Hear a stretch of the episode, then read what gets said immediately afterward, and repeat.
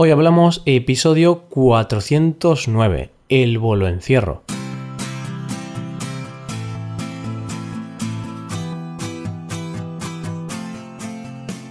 Bienvenido a Hoy Hablamos, el podcast para aprender español cada día. Ya lo sabes, publicamos nuestro podcast de lunes a viernes. Puedes escucharlo en iTunes, en Android o en nuestra página web. Recuerda que en nuestra web tienes disponible la transcripción y las hojas de trabajo de este episodio y de los episodios anteriores. Para acceder a esta transcripción tienes que ser suscriptor premium. Así que si quieres acceder a todo el contenido premium y además quieres apoyar la creación de este podcast, hazte suscriptor premium en hoyhablamos.com. Buenas a todos, hoy es martes, hoy es día de cultura española de hablar de algún tema de España. Para hoy vamos a hablar de un encierro, porque los encierros son algo muy típico de España, una fiesta donde se corre delante de unos toros. Pero el encierro del que vamos a hablar hoy no es un encierro al uso, es algo un poco distinto. ¿Por qué? Ahora mismo te lo explico, solamente te avanzo que su nombre es bolo encierro. Hoy hablamos del bolo encierro.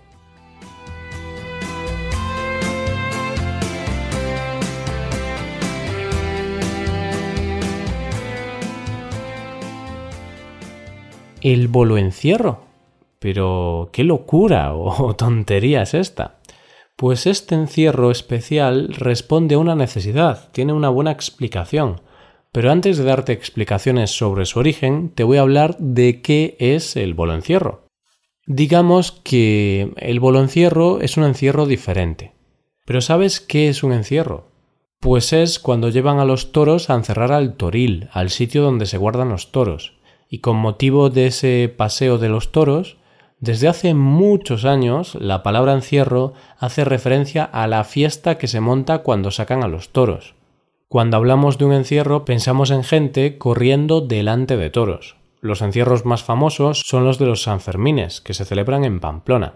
Pero el encierro que se celebra en Matalpino, un pueblo de la Comunidad de Madrid, es un nuevo tipo de encierro, es un bolo encierro. ¿Por qué? Porque hace ocho años decidieron cambiar el toro por una bola gigante de poliespan. En lugar de correr delante de un toro, la gente corre delante de una bola gigante de plástico. Y quizá piensas que una bola de plástico no tiene nada que ver con un toro.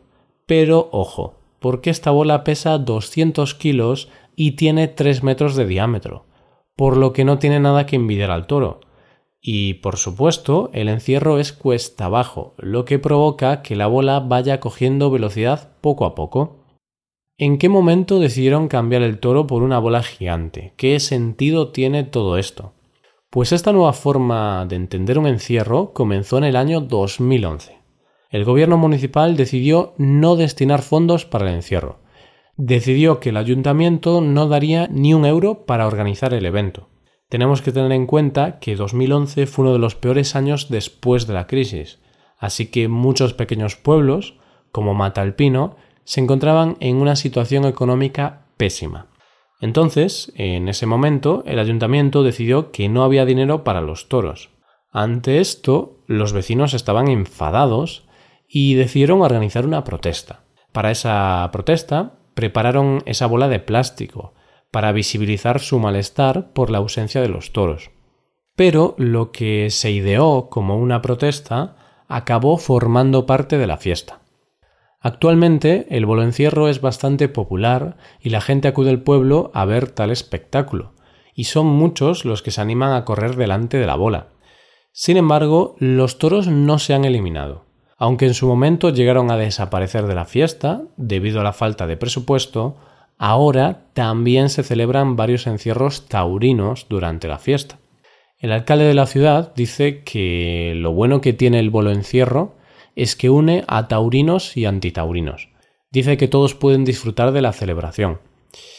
Mm, no sé si los antitaurinos estarán de acuerdo, porque al final los toros seguirán siendo utilizados para estas prácticas. Pero bueno, la cuestión es que esta idea loca que tuvieron en el 2011 se ha convertido en la principal atracción de la fiesta y lo cierto es que llama mucho la atención. De hecho, incluso han creado la Asociación del Bolo Encierro.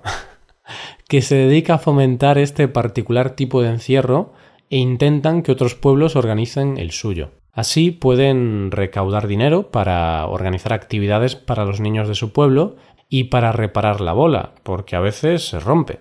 El boloncierro se organiza en dos encierros, uno destinado a los niños, donde se lanzan varias bolas de 50 centímetros para que puedan disfrutar del encierro sin peligro alguno. Después va el plato grande, el boloncierro para adultos, donde se lanza la gran bola de 200 kilos y 3 metros. Algunos pensarán que este tipo de encierro es menos peligroso. No podemos comparar la peligrosidad y agresividad de un toro con una simple bola de plástico, ¿verdad? Pero tristemente, este encierro tampoco está libre de escollos.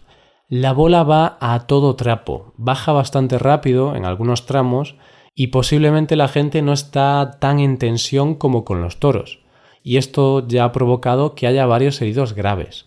Digamos que si te despistas, la bola te puede hacer mucha pupa. Si la bola te aplasta y te quedas debajo de ella, en realidad no hay mucho peligro. El peligro está en si la bola te golpea o te aplasta contra la valla. Ahí sí es peligroso, porque ya han sido varios los corredores que fueron golpeados por la bola y acabaron en el hospital con traumatismos graves en la cabeza. Por eso, hasta un encierro con una simple bola de plástico es necesario extremar la precaución y tener cuidado. Incluso el ayuntamiento está pensando en obligar a los corredores a llevar casco. ¿Qué os parece esta extraña nueva tradición? ¿Tenéis algún ejemplo de fiestas o tradiciones que han cambiado de forma radical en los últimos años? Podéis dejar un comentario en nuestra web. Y esto es todo por hoy. Si te gusta este podcast y aprecias el trabajo diario que realizamos, te invitamos a que te hagas suscriptor premium. Los suscriptores premium pueden acceder a la transcripción y al PDF con ejercicios y explicaciones. Hazte suscriptor premium en hoyhablamos.com. Muchas gracias por escucharnos. Nos vemos en el episodio de mañana, donde hablaremos de expresiones en español. Pasa un buen día. Hasta mañana.